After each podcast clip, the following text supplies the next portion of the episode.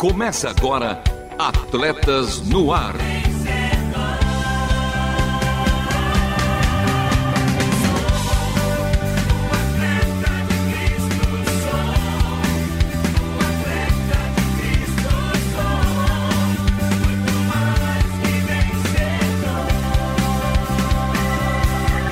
Amando o Senhor, correndo juntos e alcançando muitos.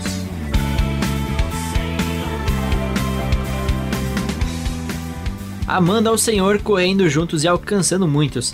É com esse lema que estamos começando mais um Atletas no Ar, o seu programa de esportes da Rádio Transmundial, que é uma linda parceria com a missão Atletas de Cristo no Brasil. Eu sou Marcelo Fávero e ao meu lado está ele, sempre ele, Lovian Henrique, com a faixa e a camisa 10. Sim, sim, hoje, hoje tem novidades. Por onde anda? Momento olímpico e paralímpico com a nossa correspondente diretamente do Japão, Miriam Reich. Tem saúde do atleta seguindo aí com a saúde da mulher neste mês da mulher. Tem também o programa Atletas no Ar da Prêmios para você. Olha só, hein? Coração de atleta com o nosso parceiro Paulo Vescher e a última volta. Resumindo, por isso, continue conosco, porque está começando mais um Atletas no Ar. Não perca a passada. Continue conosco em Atletas no Ar.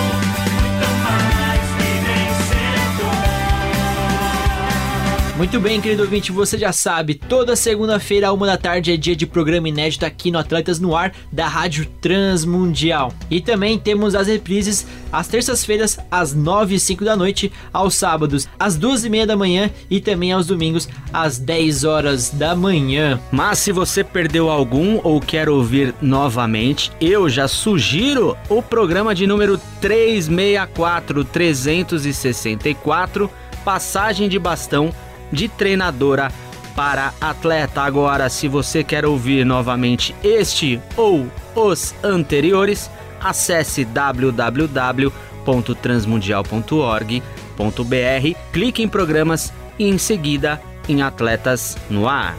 E fique agora com o quadro Por Onde Anda. Por onde anda?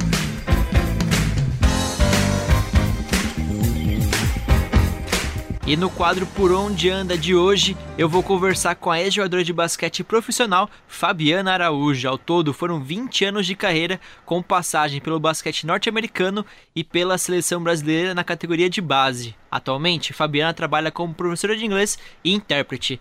Seja bem-vinda ao Atletas no Ar, Fabiana. Tudo bem com você? Tudo bem. Como é que você tá, Marcelo? Tudo certo, graças a Deus. É, e para começar, Fabiana, quando foi o seu primeiro contato com basquete e como e quando aconteceu o seu primeiro arremesso? Meu Deus, olha, faz tempo, hein?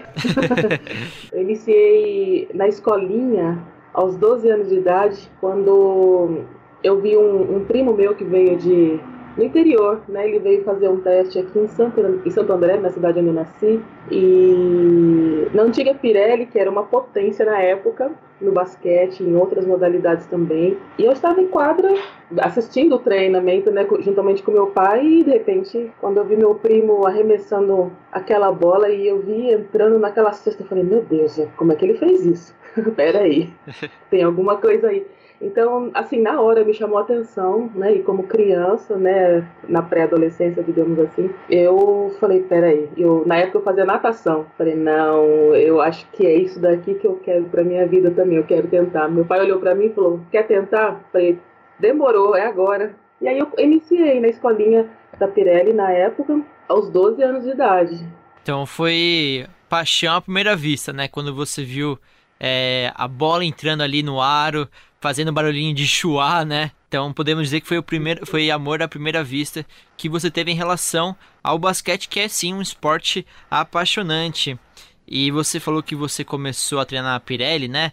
E, e quando foi é, que você entendeu que ser uma basquetebolista poderia ser sua profissão? Olha, eu, eu fui muito focada desde, desde então. Né? Eu iniciei os treinamentos e, e Santo André sempre teve uma categoria de base muito forte. É, então, assim, foi muito fácil de, de eu me interagir, de eu eu passava a treinar, passei a treinar né, três vezes na semana. Naquela época, depois, é, no ano seguinte, teve logo uma, um, um teste, né, digamos assim, para iniciar na federação, na categoria de mini, né, que era a categoria primeira, número um, né, e eu passei. Então, para mim, foi aquilo, foi o início, né, e até então eu não tinha como é, pensamento, ah, é a minha carreira, né, mas com o tempo, com o passar do tempo, eu, eu fui adquirindo mais e mais habilidade, fui, né, adquirindo mais e mais paixão pelo aquilo que eu estava fazendo, e via que estava dando certo, e via que aquilo me fazia bem, aquilo me preenchia,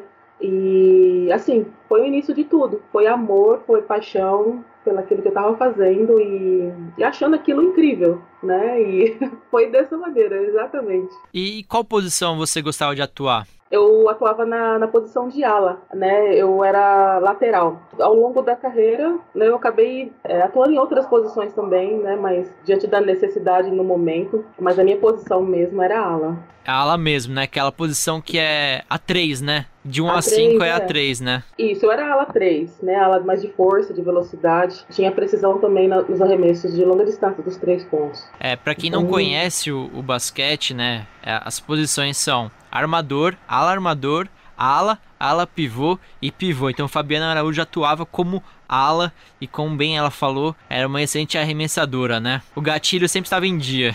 Mas graças a Deus, olha, isso aí era muito treino, viu? Era muita dedicação. Mas a gente tentava, a gente não, eu, né?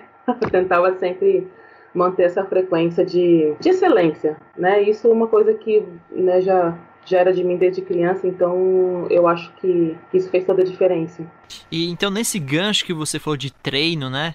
É, na sua opinião, tem pessoas que já nascem com uma predisposição para o esporte ou o trabalho duro que é aquele fator X para o sucesso? Não, eu acho que todo, todas, todas as crianças têm envoltura, né, é, para esporte. Alguns, obviamente, têm uma aptidão maior eu acho que, né, um certo dom que vem de Deus mesmo e, e é, assim, indiscutível mas não existe dom sem e talento sem é, com excelência, né, executar com excelência sem treinamento, sem a dedicação e não e não tem. É, eu já vi muitas muitas meninas, né, tendo talentos assim que você olhava e falava meu Deus, essa menina vai ser, vai virar, né, a, a jogadora. Porém, né, o, o intuito de treinamentos não eram daquele jeito.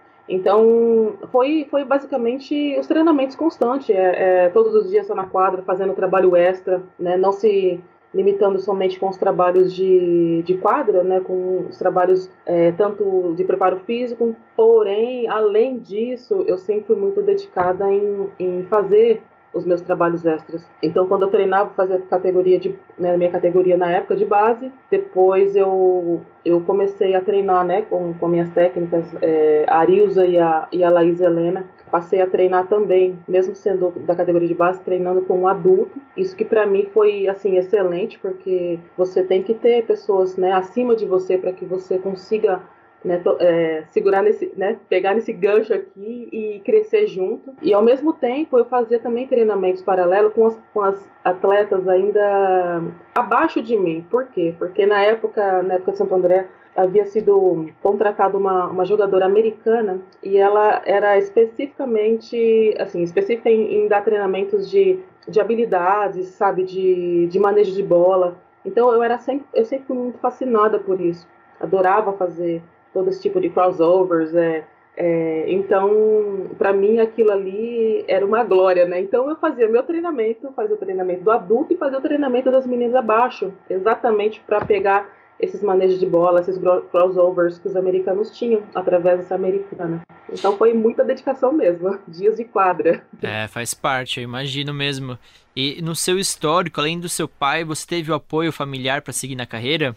Seguir aí no esporte da, da bola laranja? Sim, sempre tive apoio e eu, assim, eu sempre falo para todos, né, que eu tenho oportunidade que a base, a minha base familiar, ela foi muito forte. Ela foi muito, assim, essencial para o meu, pro sucesso da minha carreira, né? E meus irmãos também eram, foram atletas, meu irmão também foi atleta profissional.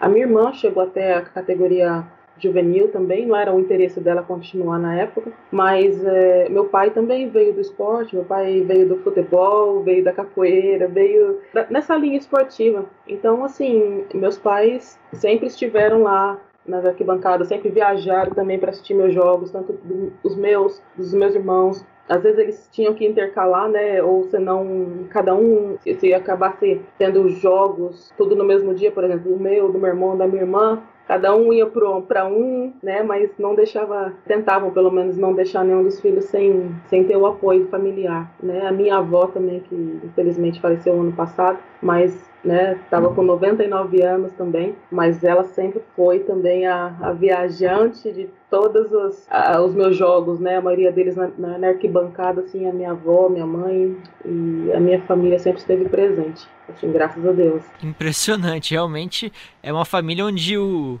o esporte corre pelas veias. É irmão, irmã, pai, avó. Impressionante mesmo. É muito legal ver isso, né? E então, quando você se tornou profissional, o basquete, podemos dizer que o basquete virou o esporte número um da família? Virou, virou número um. Aqui era. A, a, a, gente respirava basquete, meus pais também. Tanto que, assim, é engraçado falar sobre base familiar. Para você ter uma ideia, quando eu ainda estava iniciando no basquete, eu, meu, meu pai, né, passou a, acho que prestar um pouco de atenção, né? Isso é importante dos pais hoje em dia, prestar atenção naquilo que, que os filhos estão fazendo para poder também identificar os dons, né, do, do, dos filhos para que possam estar tá dando aquele apoio. E eu me lembro que eu tinha uma bicicleta né, antiga, velha, na época de criança, e eu tirei todo o aro da bicicleta e quando eu comecei a treinar, eu fui lá e preguei na parede e a minha mãe falava, Fabiana, né, o que, que você está fazendo? E aí eu ganhei uma bola de capotão na época da minha, da minha técnica, da Arilza, e a bola já estava toda cheia de, de fiapos, assim, de, sabe, estava é, oval até. E eu ficava ali na, na varandinha, onde a minha mãe costumava lavar a roupa, e eu ficava ali jogando, né, na, na, naquela, no aro da, da bicicleta, né, até meu pai né, entender que aquilo ali era era algo que eu estava levando muito a sério e ele cimentou todo o quintal e comprou uma, uma tabela, mandou fazer primeiro uma tabela de, de aço, não sei, eu nem lembro, né? Depois de, de madeira, depois aí veio uma acrílica, então, e a, assim, aos finais de semana na minha casa, na época, a gente tinha um quintal grande, é, passou a ser o point de final de semana, né, do, dos atletas de categoria de base, né, que a gente, os amigos, né, a gente trazia o, o, o aparelho também de som, né, o rádio, os meninos colocavam o, o, som do hip hop ali e a gente interagia todo final de semana. Então, semana inteira era treino, final de semana o point era da minha casa, né, para jogar basquete e todo mundo interagia, era basquete geral. Vocês viviam realmente a cultura do basquete, né, até hip hop, de fato, é é, é muito legal escutar isso, Fabiana, porque quando era criança, eu ia na casa da minha avó, tinha um quintal. Eu peguei um vaso da minha avó, coloquei na parede e fingia que era uhum. cesta e ficava jogando também. Até meus pais comprarem uma, uma tabela para mim ficar brincando.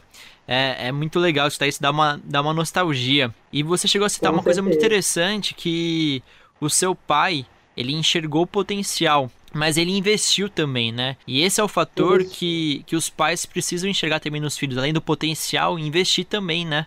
Porque o esporte também é, é uma profissão, você é, trabalhar dentro do esporte, e, e, e, é uma carreira a seguir, né? Com certeza, isso é muito importante dos pais é, identificarem né, desde o começo para que possa dar o direcionamento, apoiar filhos, né? Porque às vezes a gente vê os pais querendo que os filhos é, façam né, determinadas atividades, faz isso, faz aquilo, estuda isso, estuda aquilo, né? Nunca deixei de estudar, sempre fui estudiosa, porém o basquete né, acabou sendo o número um para mim durante todo esse período, né? Era o meu foco principal, não deixava de estudar, né? Meus pais sempre foram, olha, estudar não vai deixar de estudar, você não vai ser né, uma atleta sem, sem instruções, mas você vai fazer as duas coisas paralelas e vai fazer muito bem feito. então, eles estavam certo, né? Com certeza. Não tem, não existe, não existe isso, né? A gente tem que se formar também, pensar em, na formação como ser humano também. E Fabiana, é, em qual jogador ou jogadora que você se espelhava ou ainda se espelha, né? Ah, e pra mim era o Magic Johnson. Eu, eu era fascinada pelos, pelos atletas americanos. Na época, ainda quando veio é, a NBA, né, começou a passar os trechos, né? Eu lembro que na época de menina ainda passava apenas as 10 melhores jogadas da semana. Na sessão de esporte. Na Bandeirantes, não era o show do esporte? Na Bandeira. É, eu acho que era. Era tipo assim, era o horário, eu lembro que era horário de almoço, sempre passava as 10 melhores jogadas. E eu me lembro de. Eu, te, eu sempre tinha uma fita cassete na época, que é fita cassete. Olha só quanto, né, o quanto tempo faz. E eu tinha uma, sempre uma fita cassete na agulha já. E eu, assim que né, iniciava às 10 da, da semana, eu já colocava a fita lá, já gravava. E aí eu ficava é, observando os movimentos e tentando aplicar na quadrinha lá que meu pai tinha feito. Então, Magic Johnson, para mim, e Michael Jordan também, para mim, foram, assim, a minha grande inspiração, né? Eu, é engraçado falar porque eles são, são homens, né?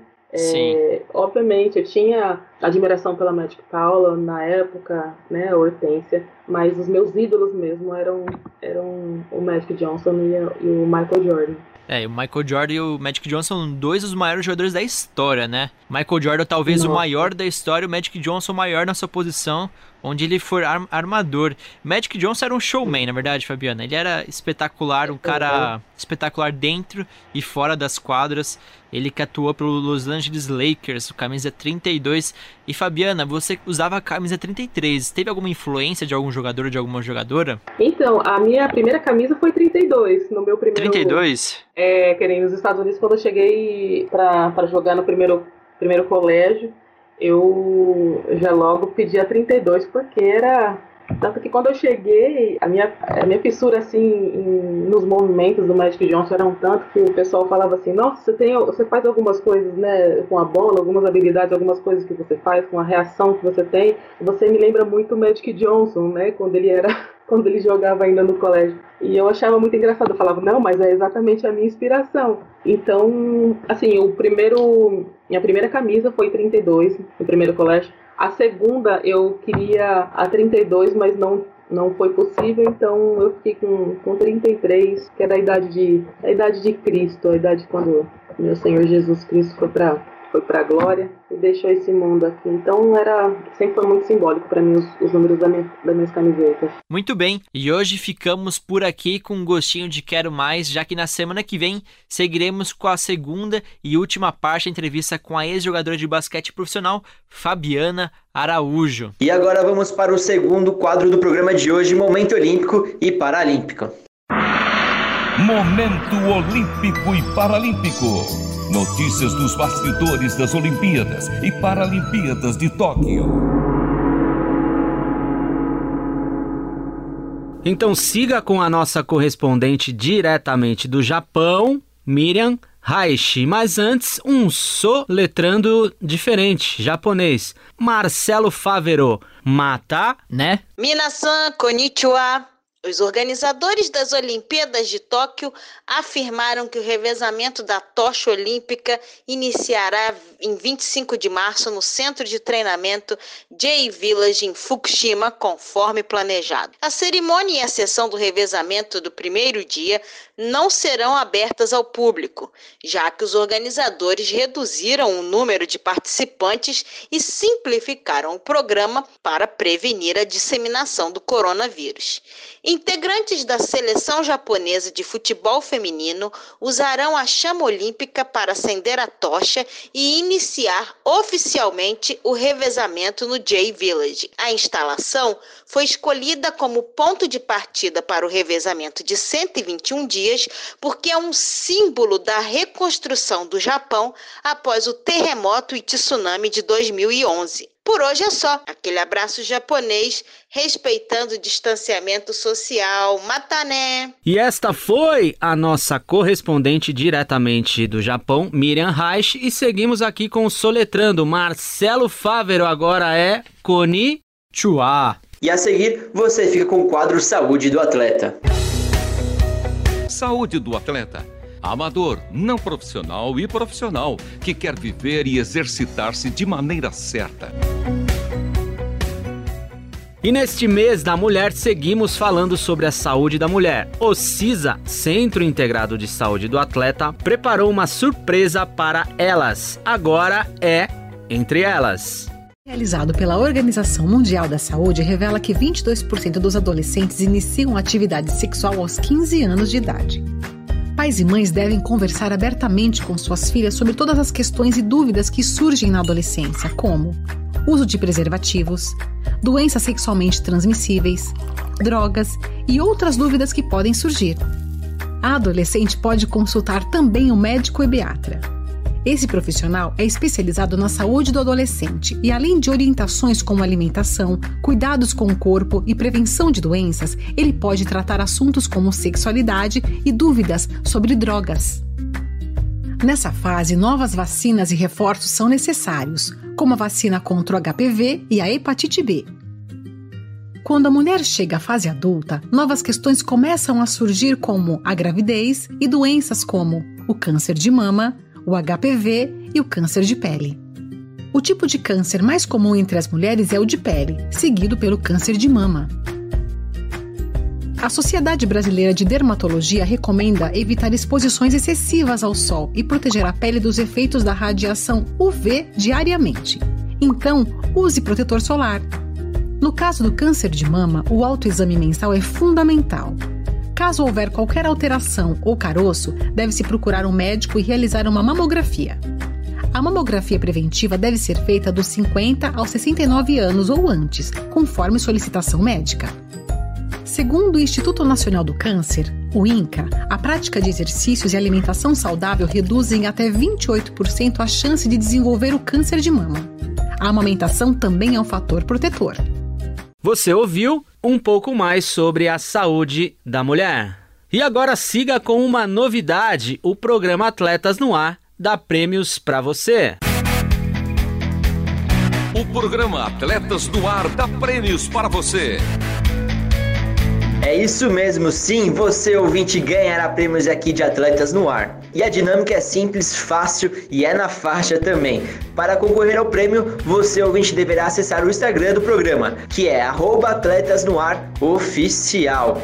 E seguir também, compartilhar e comentar o post do programa ao vivo do dia. Repetindo, Atletas no Ar Oficial.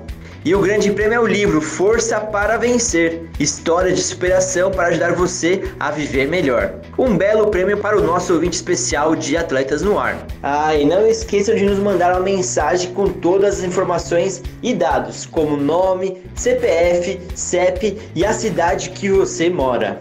Por isso, fique ligado e acompanhe todos os programas que estão por vir, já que iremos anunciar no mês de abril o grande vencedor desse prêmio. A seguir, você fica com o quadro Coração de Atleta. Coração de Atleta. Como viver valores e princípios cristãos no mundo dos esportes. E no Coração de Atleta de hoje, Marcelo Fávero, você sabe quais são os movimentos que o músculo do coração faz? Olha, Luvian, eu não sei. Talvez eu seja a pior pessoa para você perguntar isso. É a sístole e a diástole. Então, realizando, executando esses movimentos, vai bater o meu, vai bater o seu, vai bater o nosso coração com o nosso parceiro Paulo Vescher. Preparar, apontar, vai! Hoje falaremos sobre entusiasmo. No início do ano passado, nosso ministério iniciou clínicas online para treinadores de vários esportes. Todos os treinadores estavam muito animados com a possibilidade de participar de clínicas com treinadores norte-americanos. Em setembro, senti a falta de um dos treinadores que começou o projeto conosco. Liguei para ele e ele me disse que não queria mais, porque não adiantava mais, o esporte dele não ia mais voltar. Ele estava até pensando em largar do esporte. Hum, que momento difícil. Esse treinador perdeu o entusiasmo, a alegria, a vontade pelo esporte. Existem dois tipos de pessoas. Primeiro, aquelas que permitem que as circunstâncias influenciem suas vidas. É o caso do treinador. E a segunda pessoa é aquelas que usam seu entusiasmo para influenciar nas circunstâncias. Olha o jovem rei Davi. Quando ainda não era rei, foi levar alimento aos seus irmãos no campo de batalha e encontra Golias desafiando o exército de Israel. E o que ele diz? 1 Samuel 17, 26. Quem é esse filisteu incircunciso que ousa desafiar os exércitos do Deus vivo? A segunda tipo de pessoa é essa que o seu entusiasmo influencia nas circunstâncias. Mas o que é entusiasmo? A palavra vem do ente teus ou em teus, in, dentro, teus, Deus, divinamente inspirado, alguém que está cheio de Deus. Ou seja, entusiasmo não é algo seu, vem de Deus. Entusiasmo não é um produto do ambiente, vem de Deus. A pergunta é: você está entusiasmado ou abatido nesse tempo? Você está cheio de Deus ou você está sem Deus? Queridos, o Covid, a pandemia, o medo, incertezas, perdas, ansiedades são os nossos Golias hoje. Vamos derrotá-los colocando Deus dentro das nossas vidas, buscando mais Deus, lendo mais a palavra, tendo mais comunhão com Deus. É só assim que nós seremos vitoriosos, com Deus ao nosso lado, cheios da presença de Deus. Busque a Deus agora, enquanto se pode achar. E até o próximo nosso devocional Coração de Atleta. E este foi o Coração de Atleta com o nosso parceiro Paulo Vescher. Fique agora com a última volta. Última volta.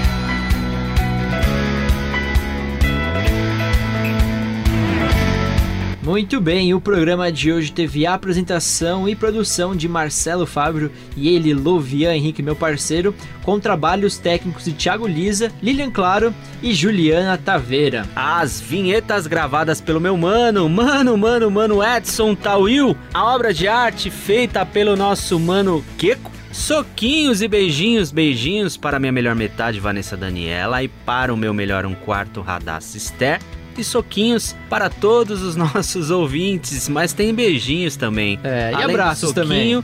Tem beijinho e tem abraço. Este foi mais um Atletas no Ar.